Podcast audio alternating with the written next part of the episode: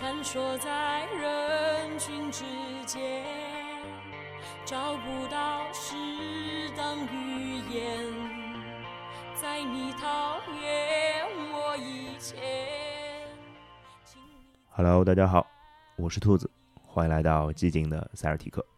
现在其实是一个少有的赛季后段的一个对于凯尔特人来说的一个休息时间段。现在这个时间点录，距离上一期两个两个礼拜吧，两个礼拜多一点。我觉得这是比较正常的寂静的塞尔提克的更新节奏啊。希望以后能一直恢复到这个节奏来，嗯。然后现在处于凯尔特人在怎么讲？呃，就是凯尔特人整个赛季的最高点，迄今为止的最高点，这么讲吧。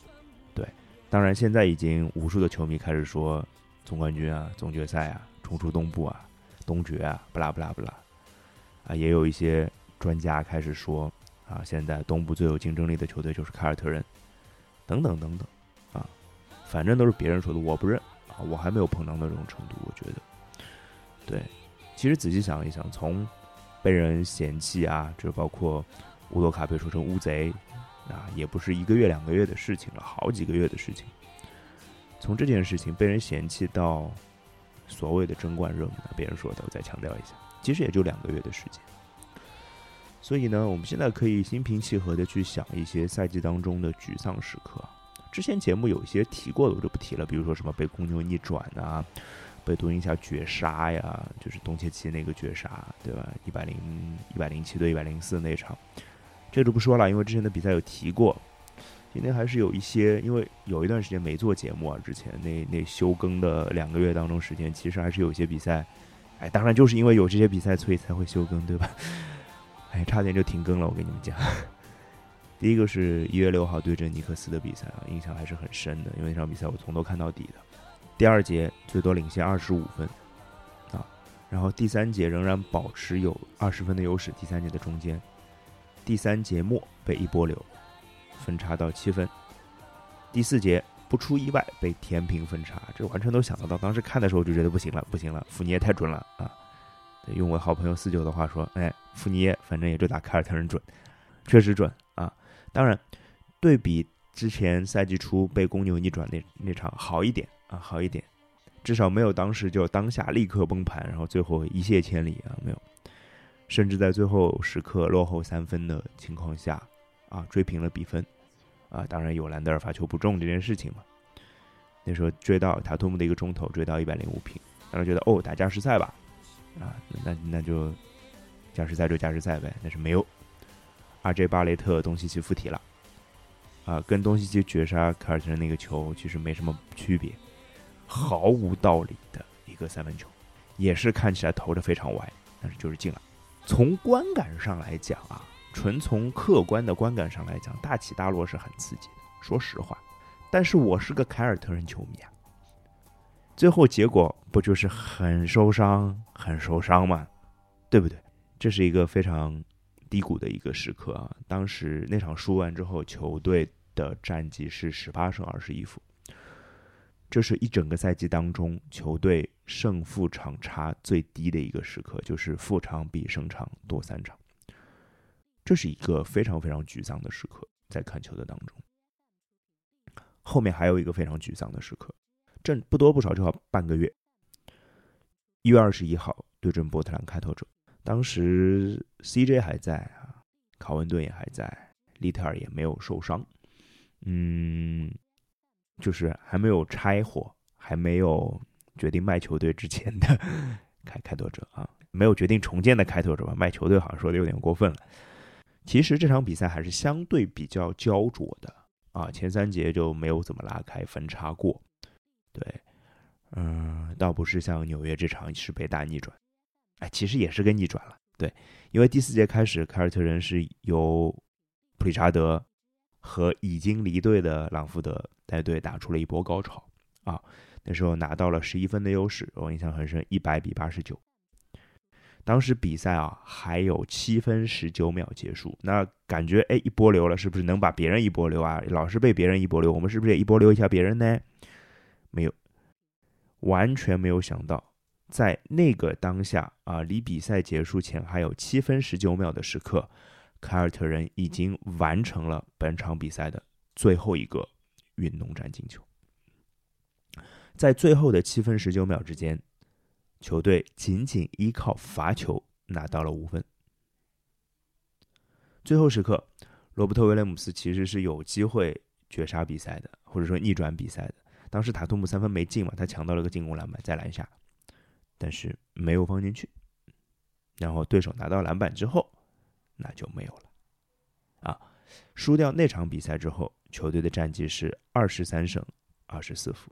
啊，当然，这也是球队 在本赛季最后一次。胜场是少于负场的情况，理论上讲之后也不会有了，对不对？这两个沮丧的时刻，我印象都还蛮深的啊，因为之前那段时间也没有录节目，就拿到现在来跟大家分享分享。嗯，其实之后输的比赛就屈指可数了，而且很多节目里都提过了，就不细说了。为什么要说这样的东西？或者说这样的比赛经历会给我这样的球迷带来什么呢？我卖个关子，我节目最后告诉你啊。哎，不对，其实还有场球还是想说的，就是大概是这段时间当中我没唯一一场没有看的比赛啊，就是输给独行侠的那场比赛，对吧？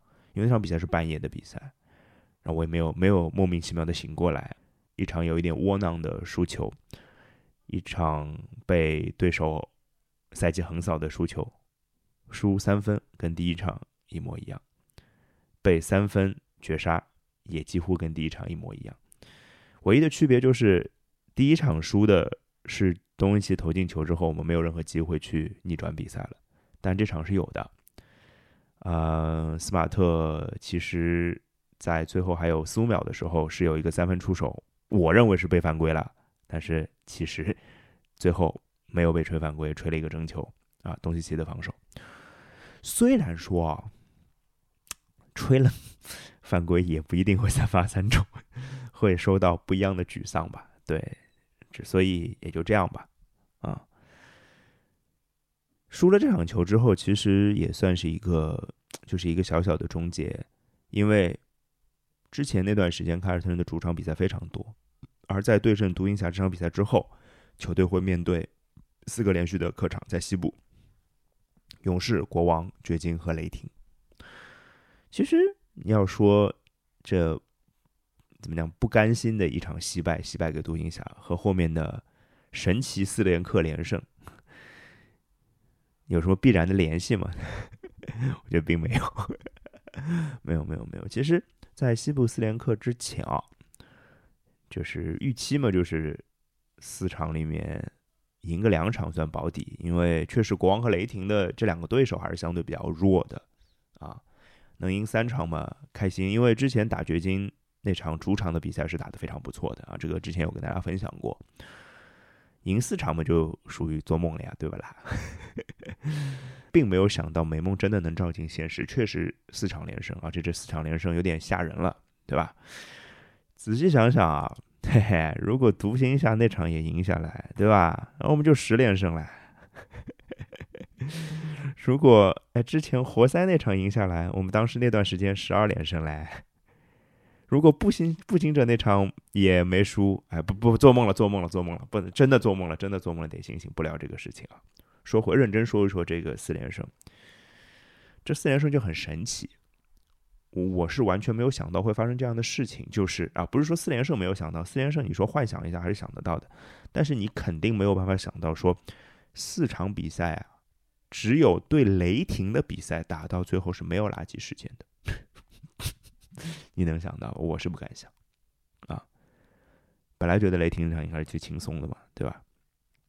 你也完全没有想到，四场比赛当中上半场分差最接近的还是对雷霆，上半场赢了雷霆十四分，是这四场当中赢的最少的。我算了一下，这四场四连客上半场平均净胜分十八分，可怕啊，可怕！嗯，我也不想一场比赛一场比赛捋啊。我说几个人吧，我觉得这个四连胜当中，或者说包括之后那场赢爵士，主场赢爵士，其实带出了一系列我觉得我想聊的人。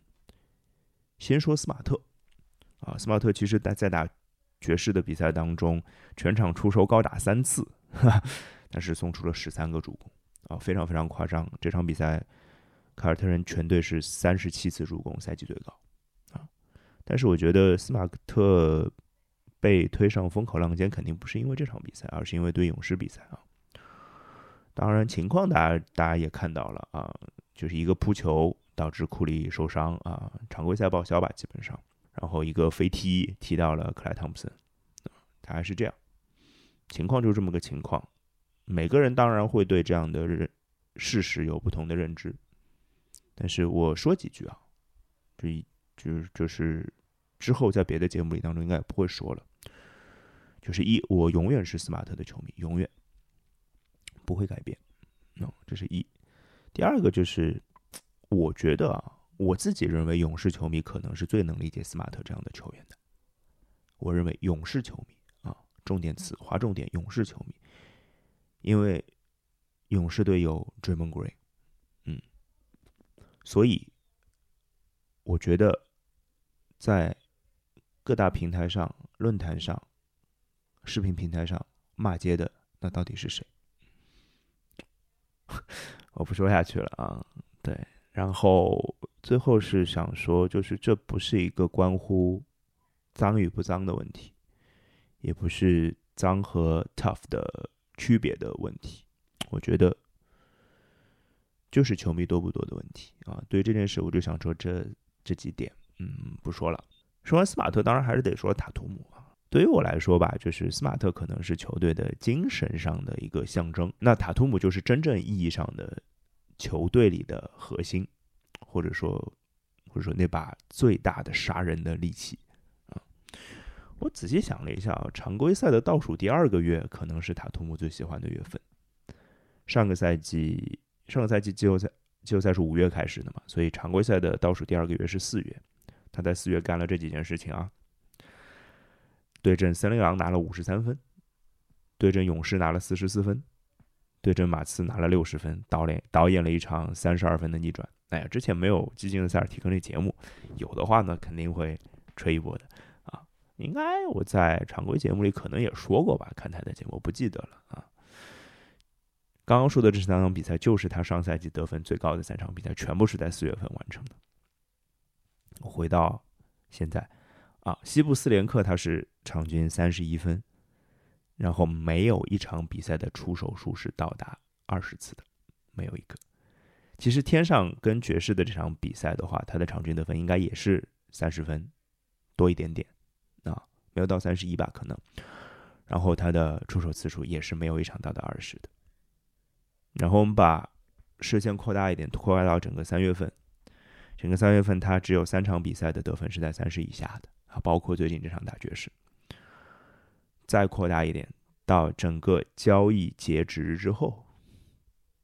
场均三十一分、七个篮板、五个助攻，其实这些都还好。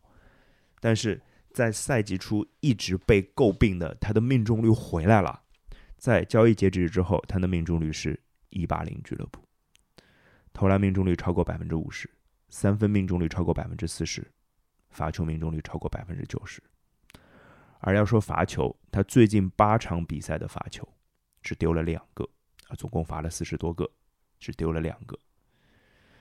非常夸张的一件事情，而且我在查数据的时候发现了一件我之前其实没有注意、一直没有注意到的事情啊，可能有些塔图姆的球迷注意到的，就是我认为是不知不觉当中，他的赛季总得分很有可能会是联盟第一，总得分啊，不是场均得分，因为他场均得分可能是联盟第七、第八的一个水准，六七八这个水准大概，但是他出场出勤率比较高，出场次数比较多。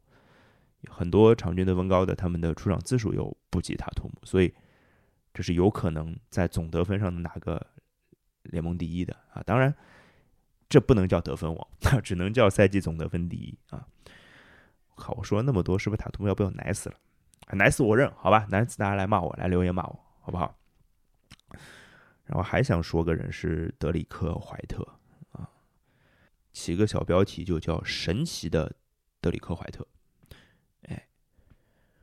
所以说，德里克怀特是真的属于拿他跟谁对比？拿他跟施罗德对比啊，就本来都会觉得这两个人是球队后场替补的第一人选嘛，对吧？这确实从地位上来讲是可以对等的。这两个人的对比就非常有意思了。德里克·怀特是属于就是个人表现一点都不好啊，我觉得都客气了说这个词，对吧？甚至有点对不起身价的啊，他一千六百万的身价啊，待会儿再说数据吧。但是他来了之后，球队变得越来越好，球队战绩非常非常的出色。而施罗德呢，就是个人表现其实是非常不错的，对比他什么六百万的身价，这远超身价，对吧？但是他在的时候，球队表现就是没有那么好的。按现在的标准来说，施罗德在球队的时候，球队战绩就是很不好嘛，对吧？我们来看一组和塔图姆截然相反的个人数据啊，当然就是德里克怀特的啊。德里克怀特三月份投篮命中率不到百分之三十八，啊，还没有塔图姆的三分命中率高啊。三分命中率不到百分之二十，其实百分之二十你客气了，我还是说穿了吧，百分之十八点四，好吧，还是三月份啊。小白的数据是场均九分、三篮板、三助攻。我觉得我周围的马刺球迷要来骂人了，听友也有马刺球迷啊，我周围好朋友当中也有马刺球迷。哎，说好的好好照顾小白呢，怎么都照顾成九分、三板、三助攻了？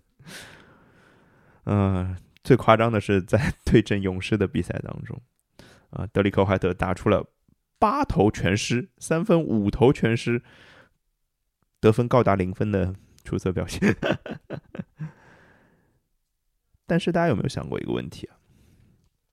那为什么他还是能稳定的捞到上场时间呢？他其实，在三月份当中，也没有任何一场比赛的上场时间是低于二十分钟的，啊，场均是二十六分钟。不是，肯定不是因为他是乌多卡的嫡系，对吧？虽然肯定是啊，乌多卡肯他肯定跟他关系不错啊，在美国队也带过，在马刺也带过。肯定也不是因为凯尔特人的后场就没有人了，那人还是有的，能用的人还是有。所以答案只只能是他有让其他人变得更好的能力吧。我有观察到一个细节，就是在凯尔特人最近比赛当中的一个新的套路啊。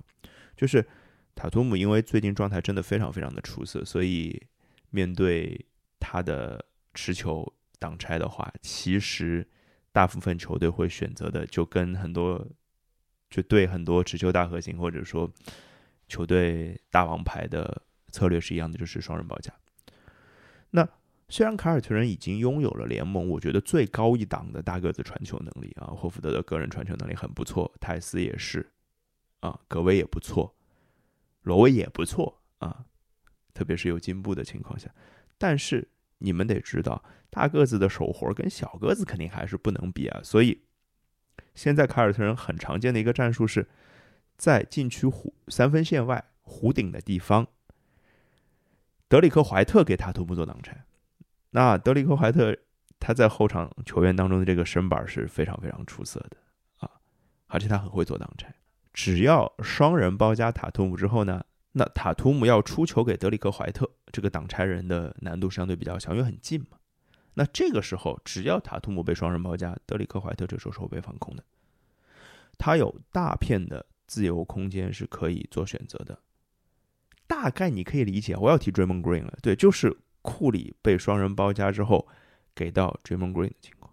既然又提到 Draymond Green 了，就是我举个手啊，我当然非常非常喜欢 Draymond Green 这个角色，其实是适合德里克怀特的，而且在他最近三分线外状况非常不理想的情况下，在可能罚球线的弧顶的状况拿到一个球或者牛角位拿到球的时候，他是有大量的或者说大片的自由空间让他做选择的，这非常非常适合他，他可以突篮下，他可以。